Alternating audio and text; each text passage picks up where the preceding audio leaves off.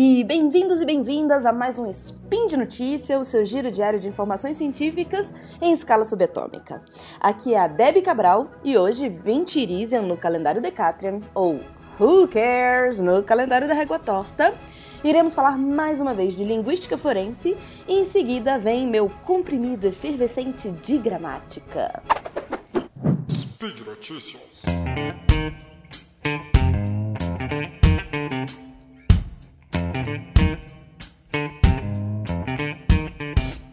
Eu descobri um podcast da Universidade de York chamado The Story of Things e eles têm um episódio que chama A História da Voz. O link tá aí no post para vocês. É, apesar de chamar A História da Voz, não é sobre a história da voz. Ainda bem, porque a gente vai falar de linguística forense. Bom, a doutora Penny é uma arqueologista da Universidade de York. Ela que apresenta o podcast, pelo menos esse episódio. E ela chama o Dr. Vince Hughes para apresentar a sua pesquisa, que mostra como que a análise de voz pode ser usada em tribunal como evidência de identidade de indivíduos. Um, o professor começa a explicação comparando a análise linguística da voz com uma análise de balística.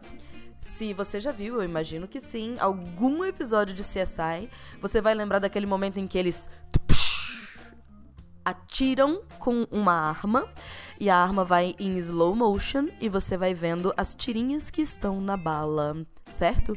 Na verdade, quando eles estão analisando isso na bala, eles não estão olhando para a bala, mas sim para o cano que fez aquele determinado padrão. Com a linguística vai ser a mesma coisa. A gente não vai estar tá olhando exatamente para um, o que está sendo dito, a gente vai ver um monte de coisa que está por trás. É, uma das dificuldades que ele aponta é que a gente muda muito a forma como a gente fala. Então, se a gente está lendo, sai de uma forma a entonação. Se a gente está falando espontaneamente, sai de outra forma a entonação.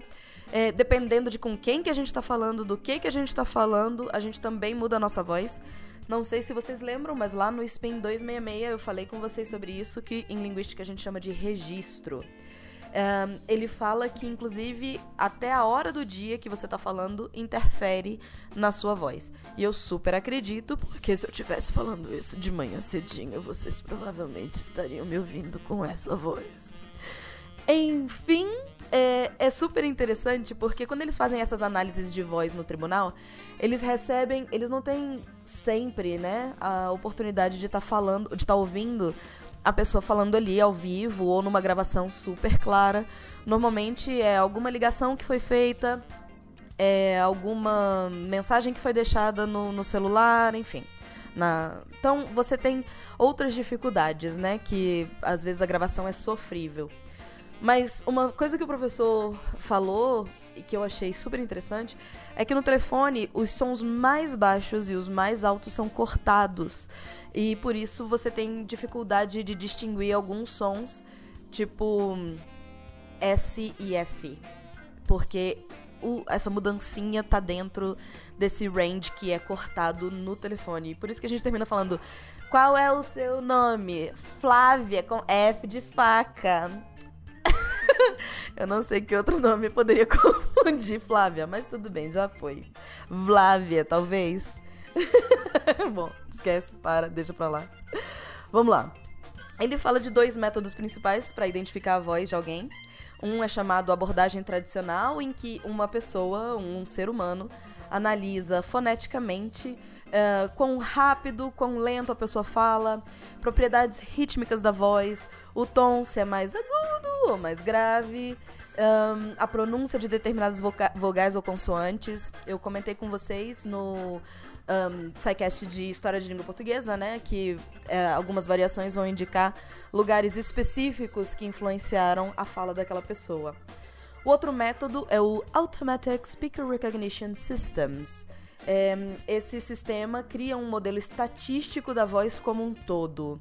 Então ele coloca a voz do suspeito, né, ali que as pessoas imaginam que seja o culpado, e colocam a gravação que eles têm para poder ver se vai fazer, um, se elas vão ter essa mesma, esse mesmo modelo, né? Quão, quão parecido vai estar tá do modelo quão parecida montar as duas gravações. Hoje, nos tribunais da Inglaterra, apenas o método tradicional é aceito e parte do trabalho desse professor é exatamente mostrar a eficiência da combinação dos dois métodos para ficar cada vez mais um, científico e, enfim, um, acurado, né? A, acurada a análise. Bom, segunda notícia. Linguista forense relaciona duas cartas do Jack Stripador a um autor apenas. Um, esse, essa notícia foi tirada do Forensic Magazine, é, foi publicada agora em julho desse ano, então ela tá bem fresquinha também. Link está no post. Um, para quem não sabe, Jack Stripador foi um assassino em série que nunca foi identificado. As pessoas acreditam que ele tenha matado pelo menos cinco mulheres em um distrito de Londres em 1888. Nos três meses em que esses assassinatos ocorreram, é, foram enviadas algumas cartas para uma agência de notícia de Londres. E essas cartas elas discutiam os homicídios e elas diziam ser do próprio Jack Stripador, que inclusive se auto-intitulava de serial killer, certo? O problema é que muitas pessoas acreditam que essas cartas, na verdade, teriam escrito, sido escritas por jornalistas que queriam sensacionalizar. Inventei uma palavra nova. Enfim, queriam dar um boom no, no jornal e é isso principalmente porque depois que as primeiras quatro cartas foram publicadas, o jornal saiu recebendo um monte de copycats, né? Cartas que fingiam ser do Jack. Jack, meu íntimo, né? Bom, um, aquele mesmo professor do, do artigo do SPIN 266, o professor Andrea Nini, da Universidade de Manchester, usou um coeficiente de Jacquard para analisar essas cartas.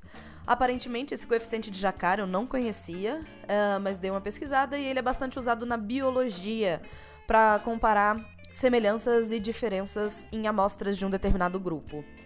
É, das quatro eh, cartas publicadas, em duas ele achou evidência suficiente para ele afirmar que são do mesmo autor. Ele não tem como falar que era do Jack especificamente, porque afinal de contas ninguém nunca achou Jack. Onde foi parar Jack?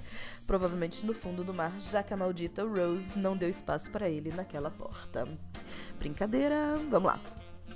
Um, ao todo foram oito uh, semelhanças entre as duas cartas e duas eles trazem na reportagem que são bem interessantes. É, primeiro é o uso da palavra work, né, trabalho, para se referir aos assassinatos. E a segunda é a combinação das palavras letter back till I do. Débora, isso não faz o menor sentido, mesmo que você tenha entendido esse meu inglês.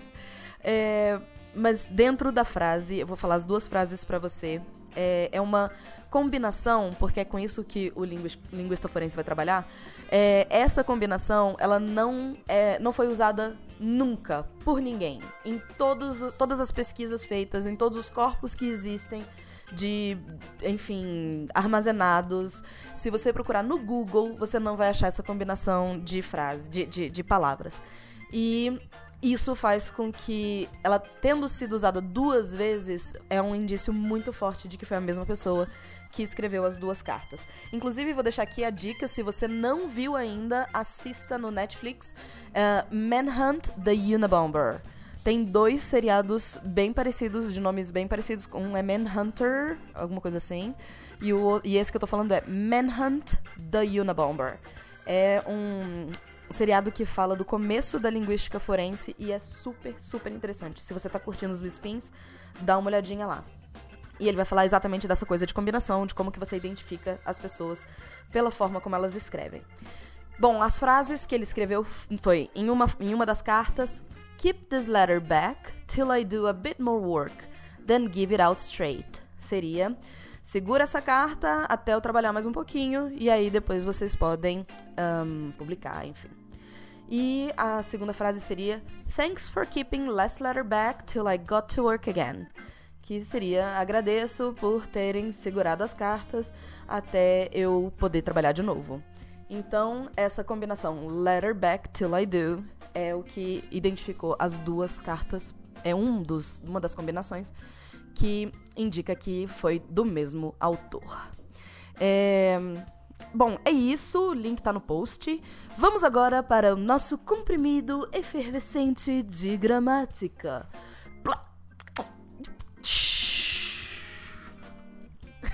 Acho que esse eu fiz mais maluco ainda, mas tudo bem.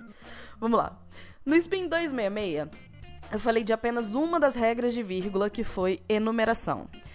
E aí, tratando de enumeração, eu fiz um parênteses um pouco mais demorado sobre a vírgula antes do E. E enumeração é fácil, vocês já sabiam, e se não sabiam, agora já sabem. É, vamos falar agora das outras únicas três regras a mais que vocês precisam saber. Sim, só três. E é isso. É, a primeira seria elipse. Na verdade, eu vou falar dela primeiro porque depois você pode esquecer, porque ela é tão rara que você nunca vai usar, então você já pode esquecer a elipse. Mas a situação é a seguinte: vou dar um exemplo. Spin traz muita informação, mas o SciCast mais. O que, que aconteceu aqui? Eu omiti é, a palavra, o verbo, certo? Seria Spin traz muita informação, mas o SciCast traz mais. Na hora que eu omiti o traz, eu tenho que substituir por uma vírgula. Spin traz muita informação, vírgula, mas o SciCast, vírgula, mais. Porque eu estou ah, omitindo. A elipse é uma omissão, um apagamento. Então você, em vez de ah, colocar o mais, você tirou o mais e colocou uma vírgula. Só isso, acabou. Inserção. Inserção, é, a gente tem uma ordem é, no- na, na língua portuguesa que é sujeito, verbo, complemento. E a gente não separa esses três, essas três pessoinhas por vírgula. Você vai ter sempre sujeito, verbo e complemento. Sempre não, mas essa é a nossa ordem direta, digamos assim. É, e aí, o que, que é inserção? Se eu precisar colocar alguma informação extra entre o sujeito e o verbo, porque a gente faz isso com muita frequência, aí eu preciso que essa informação extra, essa inserção que eu vou colocar ali, ela venha entre vírgulas. E que vai ser. Bom, vou dar um exemplo pra vocês. Aqui no, no Portal Deviante, a gente tem 599.377 Filipes, né? É um dos nomes mais comuns que a gente tem aqui dentro. Só que, é, então na hora que eu falar a frase, o Felipe Editor é um lindinho, é, eu não tenho como colocar vírgula. Porque Felipe Editor, editor é quase o sobrenome do Felipe, porque eu tenho tantos Filipes aqui que ele já faz parte do meu sujeito, não é uma informação extra. Agora, Fencas, a gente só tem um. Então, se eu quiser falar qualquer coisa a respeito do Fencas, Fencas, meu host favorito, é um lindinho. Na hora que eu colocar meu host favorito, ele vai ter que vir entre vírgulas, porque eu inseri uma informação extra a respeito daquele sujeito. Entre vírgulas. O Felipe, não. Eu posso até colocar uma informação extra a respeito do Felipe Editor. O Felipe Editor, que tem um trabalho imenso com a gente aqui no Spin, é um lindinho. Na hora que eu falar esse aqui, tem um trabalho imenso, isso vai ter que vir entre vírgulas, porque eu tô inserindo alguma coisa entre o sujeito, que é o Felipe Editor, e o resto da frase que é um lindinho. Gente, foi um prazer. Por hoje é só. Lembro a todos que os links comentados estão no post e deixa lá também seu comentário, elogio, crítica, declaração de amor, beijinho pro Xuxa, é, comentários a respeito do meu comprimido efervescente, se tá gostando, se não tá gostando, que dicas mais você quer. E lembro ainda que este podcast só é possível acontecer por conta do seu apoio no patronato do SciCast, tanto pelo Patreon quanto Padrim, PicPay. Um grande abraço, um beijo! Até amanhã!